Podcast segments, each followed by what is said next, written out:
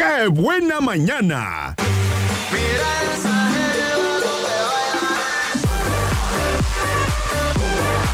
Bien, regresamos a Qué Buena Mañana, son 10 con 54 y se va este combo de Gringa Doble. Recuerden visitar eh, los tacos al pastor con auténtico sabor al pastor en la entrada de la Aurora a partir de las 7 de la noche. Se va este combo, lo único que tiene que hacer es llamar 22 11 590, 22 10 959 y decirnos que, Mari. Va a ser más fácil. Si usted está escuchando hoy el programa, ¿Qué es la comunicación asertiva? ¿Qué es la comunicación asertiva? Vamos a ver, bueno. Aquí suena la que buena, 95.9 FM. Eso, ¿quién habla? Mari.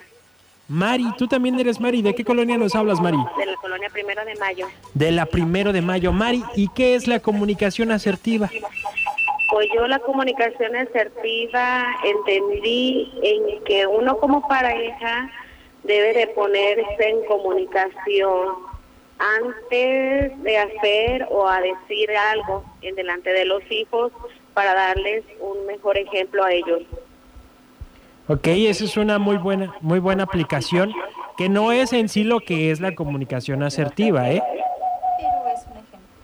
Es un ejemplo, sí se la pasamos. Es un ejemplo, ya dijo ella, ya dijo Mari, y Mari ya ganaste tú también. Muchas gracias.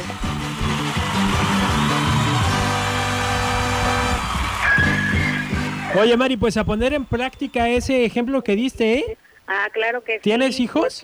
claro que sí.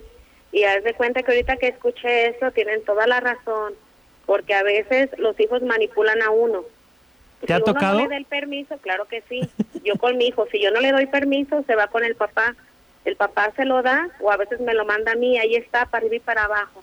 Y en esto, pues no nos ponemos de acuerdo y en sí, el que no quería da por dar el permiso. ¿Por qué? Porque el papá ya lo dejó o la mamá.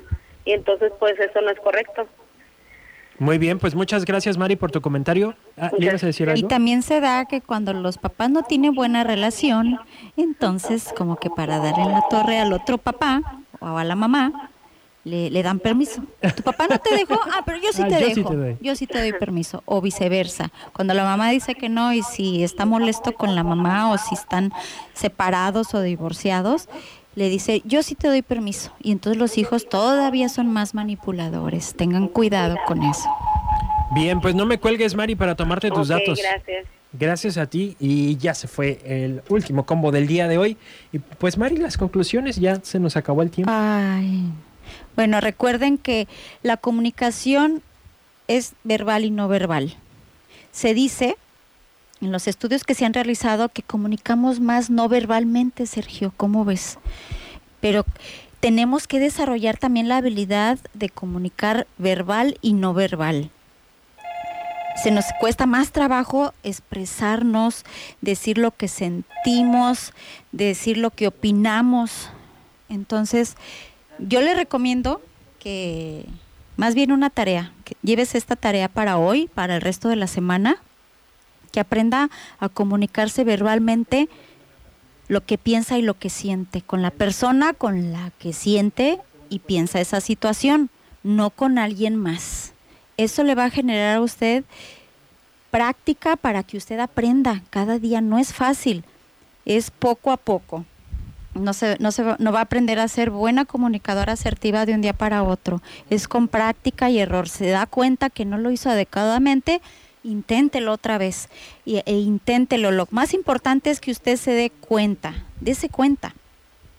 Y obsérvese. Al final del día haga un análisis de usted en todo lo que hizo. ¿Qué fue lo que hizo bien y qué fue lo que no hizo muy bien en cuanto a la comunicación? porque no se trata que vea nada más en qué se equivoca, sino también en qué hizo bien. Entonces hágase un análisis al final del día referente a la comunicación asertiva, si, híjole, pues sí pensé eh, y sentí mal esto, pero no lo dije, me cuesta trabajo, pero mañana me voy a poner de reto a hacerlo.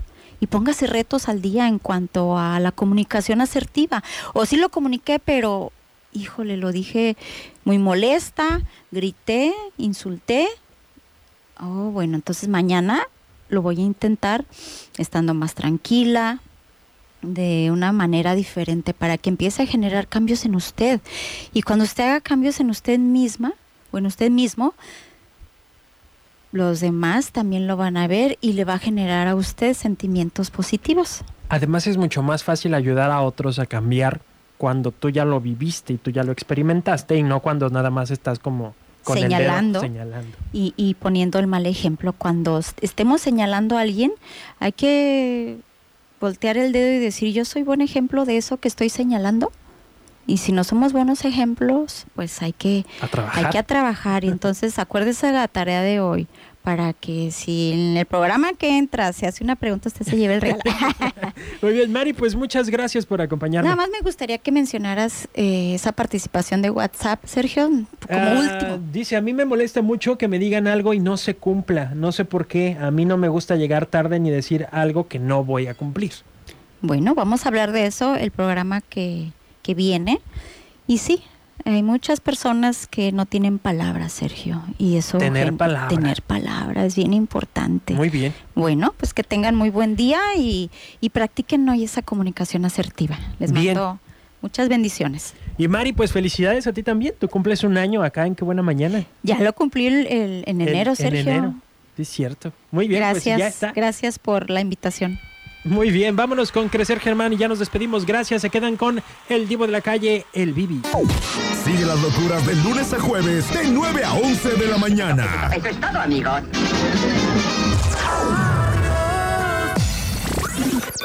¡Qué buena mañana!